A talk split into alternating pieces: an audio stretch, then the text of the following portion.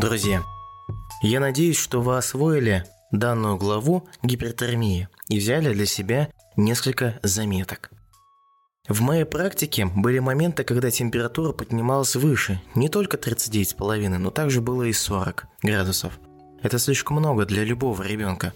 Все-таки у них, помимо чувства того, что они мерзнут, возникают и другие проблемы, они как будто бы в бреду. Один парень, например, мальчик, он э, писал в унитаз. Ну как, он думал, что он в унитаз писает, а на самом деле на крышку э, ободка. Были моменты, когда эта температура не сбивалась. Но для начала давайте подумаем, а почему температура могла так сильно подняться? Вам главное понимать, у нас есть вирусы, есть бактерии. Есть и другие, конечно, инфекции, но давайте зациклимся на них, они самые частые. Когда вирус проникает в наш организм, проникает в наши клетки, он использует наши клетки для того, чтобы самим размножаться. Попутно он разрушает нашу клетку, когда его вирионы, его последователи, новые вирусы выходят из самой клетки. Наш иммунитет, конечно же, чувствует, что-то произошло. Он ведь начинает видеть, выходят цитокины, выходят интерлейкины, и он начинает осознавать, что наша клетка разрушилась. Надо, значит, искать причину. Ведь в норме иммунитет. Он планирует смерть каждой клетки. Это называется апоптоз. Для апоптоза эту клетку помогают, ну, наш иммунитет, он помогает вести правильно апоптоз, чтобы не было воспалительного процесса. Но когда клетка разрушается незапланированно, значит есть вражеский агент – Поэтому возникает воспаление, поднимается температура. Но наш организм, наш иммунитет увидит только вот эти токсины, эти сигналы, выпущенные из нашей убитой клетки. В случае бактерий все иначе. Сами бактерии способны выделять не все, но способны выделять наружные токсины, экзотоксины. И, конечно же, они образуют внутренние продукты метаболизма – но мы их называем эндотоксины. Экзотоксины высвобождаются наружу, наш иммунитет видит их и начинает создавать иммунитет против этой бактерии, дальше борется и, конечно же, мы выздоравливаем. Эндотоксины не высвобождаются особо. Вернее, сама бактерия их не высвобождает. Но когда наш иммунитет начинает бороться против бактерий, он разрушает эти бактериальные клетки, тем самым высвобождая еще и эндотоксины. А наш иммунитет, он одновременно делает уничтожение и одновременно делает разведку. И он может ложно понять, что бактерий стало еще больше. Отсюда начинает подниматься еще большая температура тела. И отсюда вырабатывается еще больше иммунитета. Хотя разрушили бактерию, она до этого высвобождала экзотоксины, ее после разрушения начали смотреть еще на эндотоксины. И все, больше здесь ничего не произошло. Поэтому, родители, когда вы начинаете использовать в первый день антибактериальные средства, учитывайте, что тут массово будут разрушаться бактерии и будет высвобождаться эндотоксины. Организм вашего ребенка может ложно подумать, что здесь происходит массовое заражение – и он автоматически поднимет температуру тела до 40 градусов. Это бывает в первый день. А дальше, второй, третий, четвертый день антибиотики уже делают свое дело, и, конечно же, температура тела уже снижается до 37, 37,5, и ребенку комфортно. Он чувствует себя хорошо. Я хотел бы, чтобы вы знали еще одно. Вот вы сейчас прочитали эту книгу, прочитали вот эту часть, вы должны учитывать, когда вы используете правильную дозировку, зафиксируйте время, когда вы дали, и считайте, насколько хватил эффект. В норме парацетамол и нурофен, ну, вернее ибупрофен, парацетамол и ибупрофен, в норме их действия хватает на 6-8 часов при правильной дозировке, при условии, что дозировка используется 3 раза в день. То есть парацетамол рассчитывается 15 мг умножаем на килограмм, и так 3 раза в день. Ибупрофен рассчитывается 10 мг умножаем на килограмм масса тела, и это тоже 3 раза в день. зафиксируйте, насколько хватает эффект препарата. Если препарат, действие препарата хватает на 6, 8, 12 часов, превосходно. У вас все в принципе хорошо. Но если действие препарата хватает на жалкий час-два часа, лучше обращаться обязательно в скорую помощь. Почему? Здесь может быть несколько вариантов. Первое. Массовая бактериальная инфекция. Массовая, ее в буквальном смысле много. Второе. Может быть очень большое поражение вирусной инфекции. Вот, например, вирусная пневмония. Одно дело, когда вирус поражает 5% легких, это одна температура тела. Совершенно другой разговор, когда идет прогрессия, разрастание этой пневмонии вирусной, и увеличивается площадь. Становится, например, уже 10, потом 15, 25%, 30%. Организм будет реагировать, конечно же, он самый честный, он прям будет показывать вам, что здесь что-то не так. Когда температура тяжело сбивается, значит либо здесь сильная бактериальная инфекция, либо ее слишком много и нужны срочно антибиотики, либо здесь вирусная инфекция в очень большом количестве.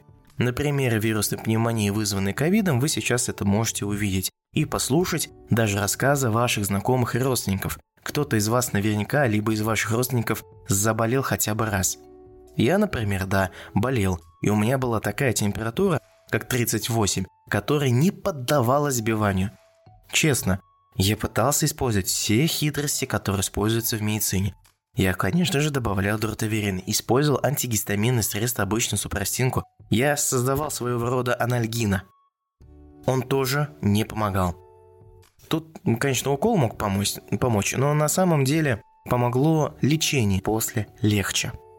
Конечно же, после э, выписки из стационара. У детей температура тела может давать следующие симптомы. Повышенная температура тела. Это головные боли. Это какое-нибудь бредовое состояние, состояние в бреду. Это, разумеется, сухость, головокружение, вялость, усталость. Это все признаки лихорадки. По-другому гипертермия – это лихорадка. Лихорадит ребенка, лихорадит человека. У слишком большая температура. И нельзя это отнести к самой клинике. Когда вот мы, врачи, ходим на вызова, мы обязательно интересуемся. А какая была самая максимальная температура тела у ребенка в течение суток? Конечно же, при высокой температуре по 39-40 и головные боли, и вся вялость, усталость, также безумная жажда, бредовое состояние – это все действие самой лихорадки. Всего лишь симптомы, но они никак не относятся к самому заболеванию. Ведь из-за заболевания поднялась такая лихорадка. Меня очень умиляет, когда родители начинают вспоминать самую максимальную температуру тела за прошлый день или два. Давайте я вам расскажу, как происходит процесс принятия решения, нужны антибиотики или нет, и что будем делать с ребенком. Когда я прихожу на дом, я в первую очередь оцениваю, в каком положении располагается ребенок. Это я делаю на автомате. И вам рекомендую научиться этому. Ребенок активный или все-таки уже, скажем так, пассивный, пассивное положение тела? То есть вялый ребенок или все-таки любит играть, побегать? Дети – это самые честные люди в нашей планете Земля. Если им плохо, они так вам и покажут, даже если они не будут знать языка и не будут разговаривать. Это видно. Детям, которые очень плохо, им не хватает даже сил просто капризничать. Они, конечно, будут плакать, оповещая вас о том, что с ним что-то не так, но потом и на это у них не хватит сил. Там, конечно же, нужна госпитализация в этом случае. После того, когда я оцениваю положение ребенка, смотрю, как он адекватно реагирует. Если он видит меня и плачет, я говорю про детей, год, полгода, может полтора года. И это адекватная реакция. Любой ребенок должен заплакать, как увидит незнакомое лицо. Это нормально. Но если ребенок, например, дружелюбный ко мне, и если вдруг я действительно с ним дружил, знакомился, это тоже нормально. Но суть. Когда я оценил ребенка внешне, я уже начинаю складывать риски. Ребенку нужно госпитализировать или же нет? Конечно же, если ребенок активный, веселый, бодр, весел, играет или адекватно реагирует, это нормально. И я ну, скажем так, не думая о том, что нужна срочная госпитализация. Второе, что я интересуюсь. Первое. Сколько, какая самая максимальная температура тела у ребенка? Это может быть 37, может быть 38, может быть 39. Но когда я спрашиваю это, меня лишь интересуют первые 2-3 дня. Или вообще, вот когда началась температура подниматься, и потом, когда, разумеется, она поднялась, скажем так, до конца, до максимальных цифр. Конечно же, родители начинают вспоминать, о, было еще две недели назад, там была максимальная температура. Если честно, меня эта информация, э, скажем так, мне эта информация не поможет. Никак. Но вот, например, когда я говорю, какая самая максимальная температура тела, говорят 39. Ага. Хорошо. Сколько дней длится такая максимальная температура тела? День, два или же три, а может быть четыре. Например, говорят мне три дня, кто-то говорит один день, кто-то говорит четыре дня. Очень редко, меня бывает такой случай, очень редко, когда родитель в первый раз вызывает, когда у ребенка температура по 39 уже пятые сутки. Нет, на первый день, на второй, либо на третий. Везде я начинаю осматривать ребенка и оценивать состояние ребенка с точки зрения медицины уже, с точки зрения исследования. Осмотра. Конечно я же посмотрю в уши. Конечно же я обращу внимание на лимфоузлы. Конечно же я обращу внимание, есть ли высыпание, кожа сама, и сухая она, не сухая. Смотрю практически на все. Слушаю, осматриваю горло, зев. В этом случае я всегда ищу, если бактериальный след, если какая-то адекватная причина подъема температуры по 39, потому что в традиции температура по 39 поднимается при бактериальной инфекции, это в первую очередь либо при массовом поражении вирусной инфекции.